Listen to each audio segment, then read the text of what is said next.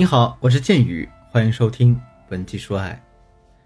昨天晚上呢，我和朋友在一家大排档吃烧烤，那我听见隔壁的几个男人啊，一边喝酒一边讨论婚后出轨的这个事儿。其中有一个三十多岁的哥们儿说了一句话，令我印象非常深刻。他说呀：“哪个男人不想出轨呢？那我们之所以没有稳定的婚外爱情啊，就是因为还没有遇到乖巧懂事的女人，而且啊，费用太高了。”与此相对应的是，我昨天上午刚好接到了一个婚内出轨的这样一个咨询案例。来找我咨询的这个女孩子呢，我们管她叫萱萱吧。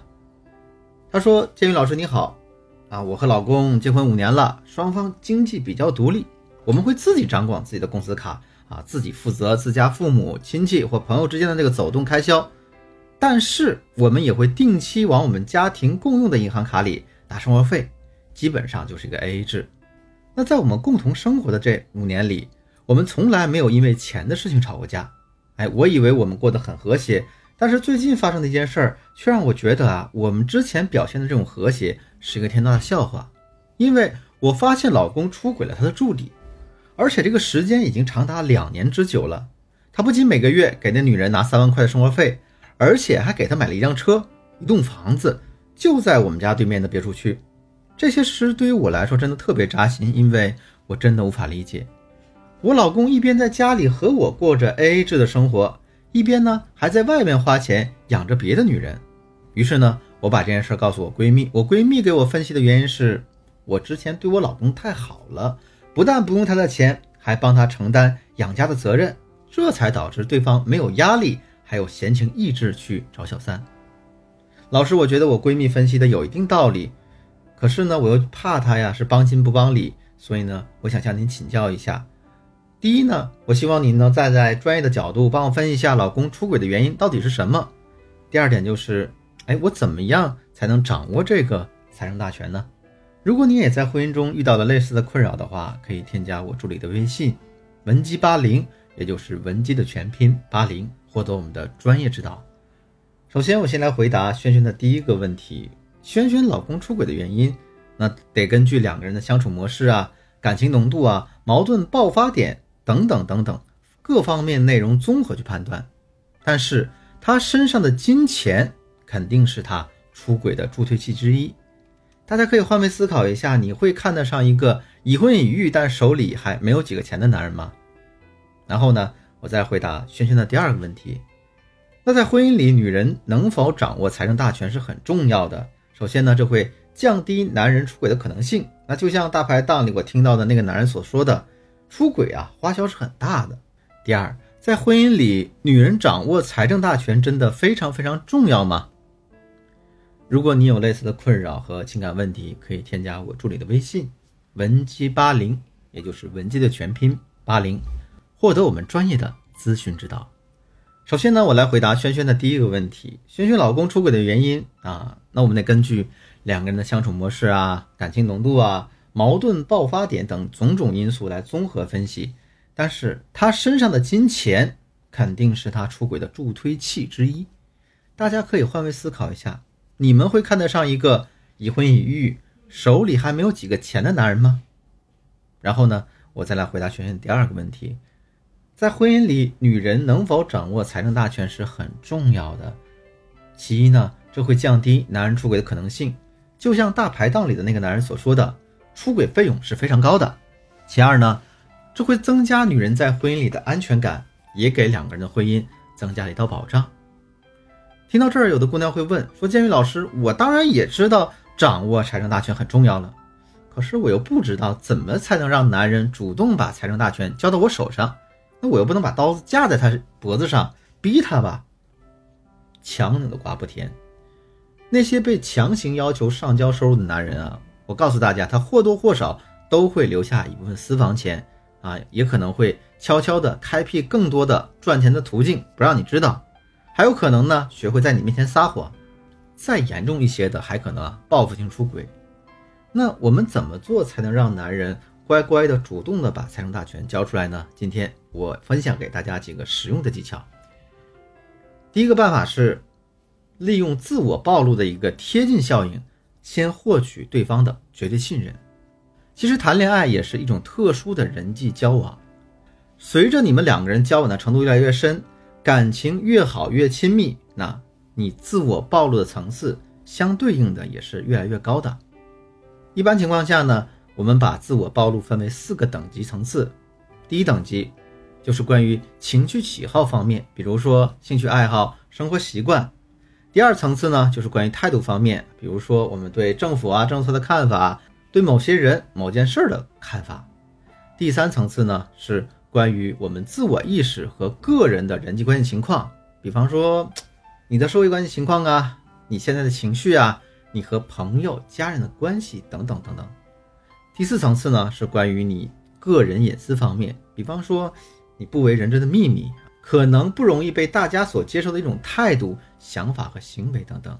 而当我们有目的的把我们这些秘密，由浅到深，由低层次到高层次，有计划的告诉对方的时候，那随着我们两个人沟通的信息越来越私密，他在潜意识当中也会觉得你们两个人的关系和信任度是越来越深、越来越强的，这就是贴近效应。那在实际操作当中，又怎么把这个贴近效应应用在夫妻相处上呢？简单直白的说。就是我们先暴露一点自己的隐私，同时我们引导你的老公也暴露他的隐私。当他的隐私暴露的越深越多，你也就越能获得对方的信任。比方说呀，你可以在某个特别的时刻，像生日啊、感恩节啊，在他很放松的时候，和他聊一聊童年的回忆啊、童年的创伤、前任给他的阴影、他对未来爱情的期许、在事业上的野心等等私密的话题。而当你们自我暴露达到一个制高点的时候，你会取得他的绝对信任。那这个时候，你再提谁掌握家庭财产，谁来运用它、管理它，他可能就会毫不犹豫地交给你，因为在他的心中，他对你有了绝对信任，那他的东西就是你的，谁管都一样。第二个办法呢，是利用利他主义帮助他解决一些麻烦。如果说对他而言，这个财政大权就像是一坨烫手的山芋。那他就会迫不及待的想扔出去，这个时候你善解人意的提出我可以帮你解决这个麻烦，担起这个责任，他可能反而对你感激不尽。那咱们怎么把这个财政大权问题变成一个烫手的山芋呢？我给大家举几个例子啊，比如说你可以打着给他父母买保养品的名义问他，哎呀，这个买哪个好呀？买哪个价位的好呢？买哪个品类好呢？然后。再打着给孩子买学习用具啊、婴儿用品的这种幌子，让他掏钱，再借着走亲戚送礼金的这个借口，再问他该给多少钱。总之呢，就是用合理的这种琐事儿，不断的去向他请示，去麻烦他。等到他感到烦不胜烦的时候，他很可能就会对你说：“哎呀，这些事儿你自己处理就好了嘛。”那这时候你就可以委屈的表示啊：“嗯，咱们家我又没有财政大权，这些事儿。”哪好我一个人自己做主啊？第三个办法是，让他看到你理财上的一些天赋。如果你在你老公面前是一个很败家的形象，那每个月给你的工资不是拿去买成堆的衣服，就是拿去请闺蜜吃饭，一分钱也留不下。那你觉得你老公会放心的把财政大权交给你吗？答案是显而易见的。前两天呢，我看综艺节目，看到陆毅在节目里表示，说自己挣到的钱啊，会全部上交给老婆。那记者也好奇啊，说：“那你对于你而言，你就没投资过什么吗？”陆毅说：“我最成功的投资就是娶到一个好老婆。”那陆毅的老婆有什么样魅力能做到这样呢？因为人家本身就是个理财高手，通过啊投资买房啊、炒股等方式帮陆毅积累了大量的财富。这个时候你会说：“建老师，我天生没有理财细胞啊，我也不学这个的呀。”其实，首先理财这个东西没有你想象的那么难。再一个呢？是我们需要在男人面前包装出一个理财高手的形象。我给大家举个例子，比方说，在过年过节的时候，在情人节的时候，你老公给你发了很多红包。等到你收了这些红包一年半载之后，突然有那么一天，你跟你老公说：“哎呀，老公，我们去旅游吧，而且这次我来出钱。”你老公可能会诧异啊，他会问你：“哎，你哪来的钱呢？”你可以这样跟他讲：“你说，哎呀，我之前把你给我的那些红包呢。”攒到了一起，然后呢，去投资理财了一下，哎，结果还小赚了一笔，正好呢，这次旅游我来请你，啊，我们就这个钱就好了。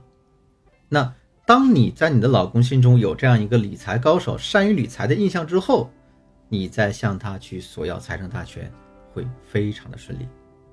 好了，今天的课程就到这儿。对于本节课的内容，如果你还没有听懂的地方，想要进一步了解学习的话，可以添加我助理的微信文姬八零，也就是文姬的全拼八零，获得更详细的学习方案。今天的节目就到这里，我是剑宇，文姬说爱，迷茫的情场，你得力的军师，我们下期再见。